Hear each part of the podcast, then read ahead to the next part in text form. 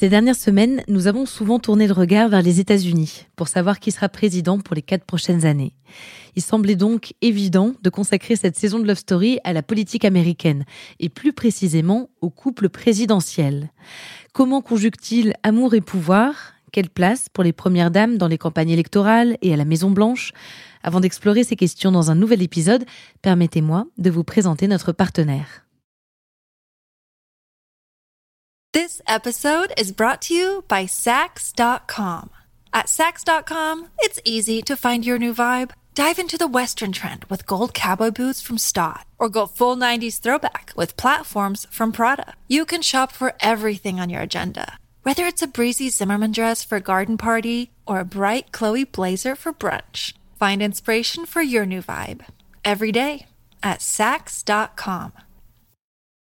When you need mealtime inspiration, it's worth shopping Kroger, where you'll find over 30,000 mouthwatering choices that excite your inner foodie. And no matter what tasty choice you make, you'll enjoy our everyday low prices, plus extra ways to save, like digital coupons worth over $600 each week. You can also save up to $1 off per gallon at the pump with fuel points. More savings and more inspiring flavors make shopping Kroger worth it every time. Kroger, fresh for everyone. Fuel restrictions apply.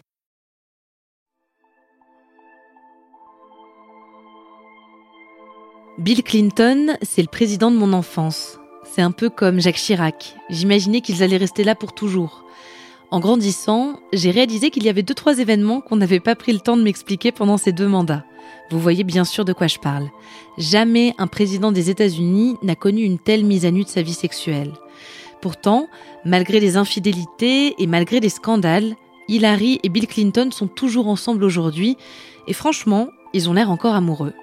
Ça a été vraiment passionnant de me plonger dans leur trajectoire de vie et surtout dans celle d'Hilary, cette femme brillante, précurseuse du féminisme, critiquée toute sa carrière et notamment pour être restée avec son mari.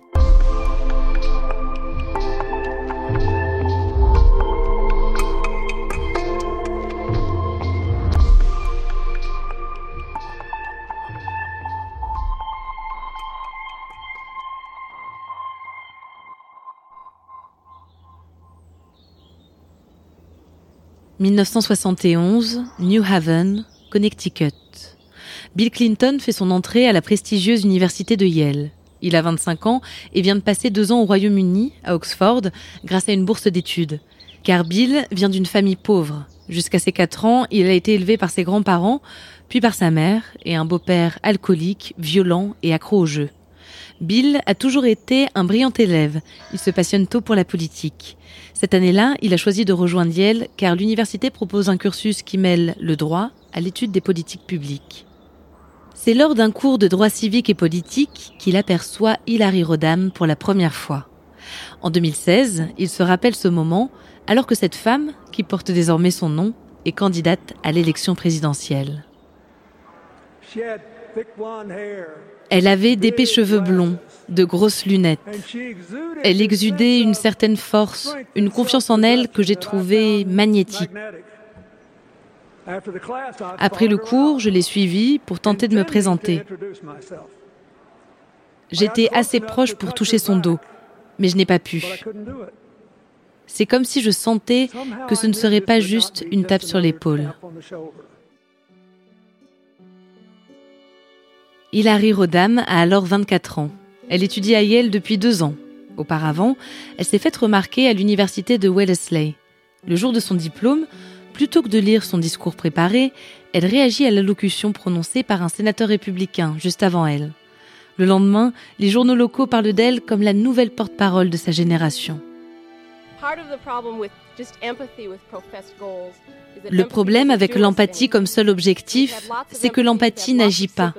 On a reçu beaucoup d'empathie, beaucoup de sympathie, mais on pense que depuis trop longtemps, nos leaders voient la politique comme l'art du possible. Le challenge aujourd'hui, c'est de faire de la politique l'art de faire l'impossible. À Yale, Hilary côtoie d'autres jeunes femmes intelligentes et ambitieuses. À l'époque, elles sont bien sûr en minorité sur le campus. Elles refusent l'avenir qu'on leur a toujours fait miroiter, à la maison, dans l'ombre de leur mari. Elles veulent gravir les échelons et se faire respecter dans des métiers qui les passionnent.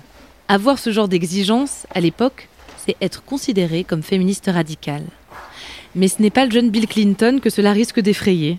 Après cette première rencontre en classe, plutôt unilatérale, Bill et Hilary se recroisent, à la bibliothèque cette fois. Il ne peut pas s'empêcher de l'observer. Elle le remarque. Elle se lève, s'approche de lui et lui dit Si tu me regardes et que je te regarde, il vaudrait mieux qu'on se présente. Je m'appelle Hilary Rodam. Et toi? Entre Hilary et Bill, tout devient très vite sérieux. Ils passent tout leur temps ensemble, ils sont éblouis l'un par l'autre, tant physiquement qu'intellectuellement. En 1973, ils sont diplômés. Ils décident de partir en voyage en Europe. Hilary n'y a jamais mis les pieds, Bill tient à lui faire découvrir. Au milieu du voyage, il se lance. Il lui demande de l'épouser. Mais elle refuse, car une chose est certaine. Au retour de voyage, Bill retournera en Arkansas, où il a grandi et où il compte se lancer en politique. C'est son rêve, rien ne l'en détournera. Pour l'instant, Hilary ne se projette pas dans ce tableau, pas tout de suite. Elle part travailler à Washington. This episode is brought to you by Sax.com. At Sax.com, it's easy to find your new vibe. Dive into the Western trend with gold cowboy boots from Stott, or go full 90s throwback with platforms from Prada. You can shop for everything on your agenda, whether it's a breezy Zimmerman dress for a garden party or a bright Chloe blazer for brunch. Find inspiration for your new vibe every day at Sax.com.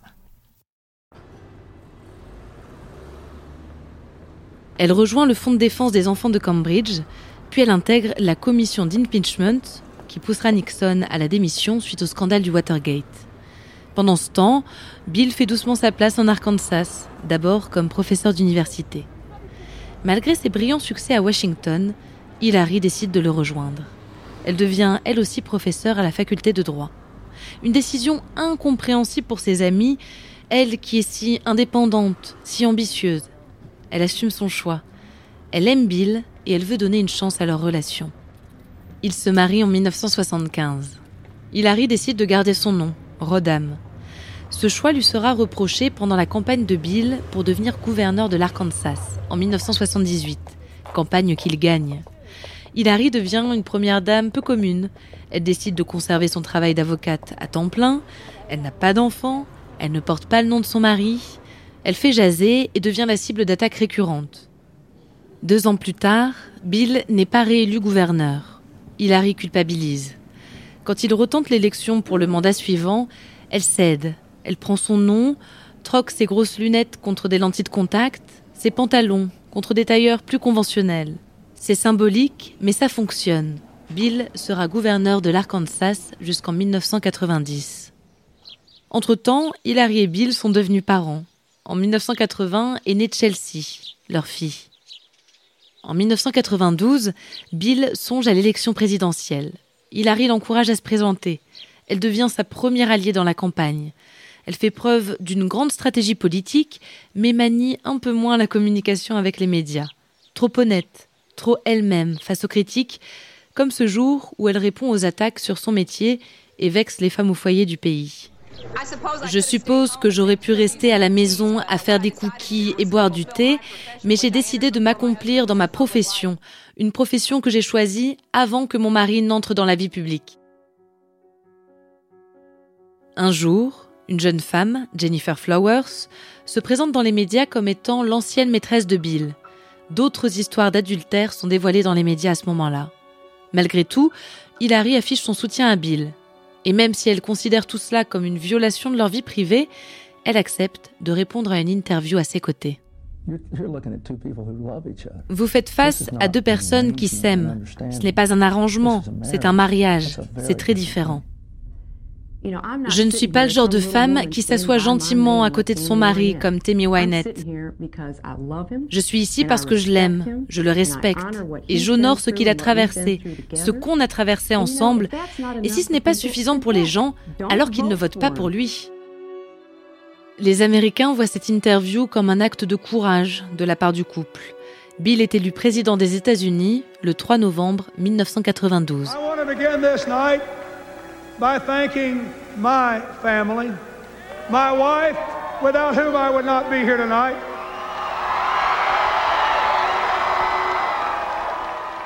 Hillary révolutionne le rôle de première dame.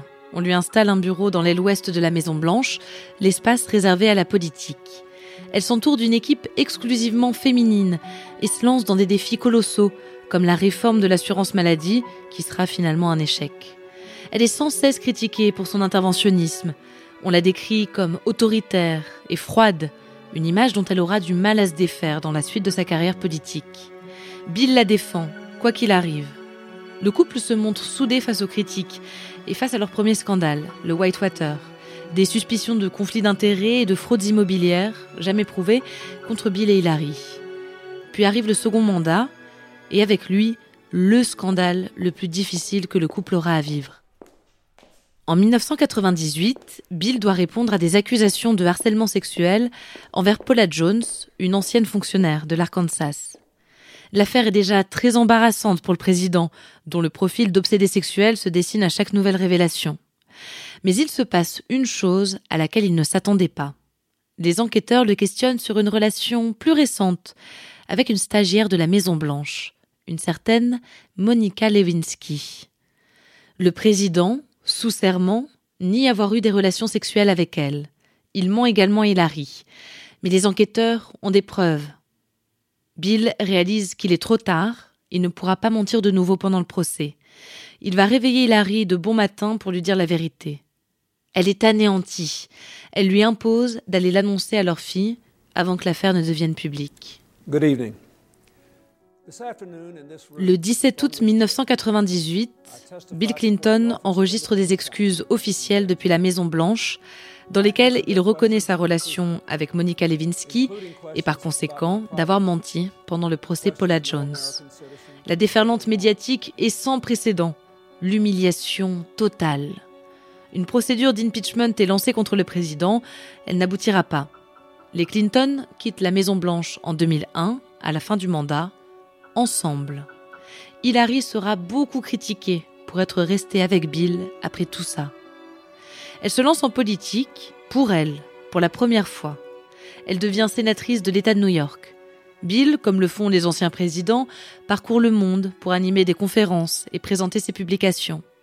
Il restera désormais en retrait de la vie politique.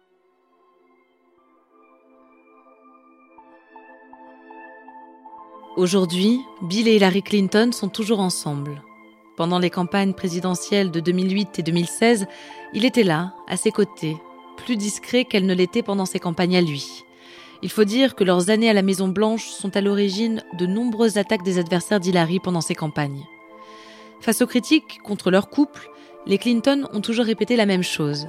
Ils s'aimaient et ils s'aiment. Pourquoi donc se séparer dans ces conditions?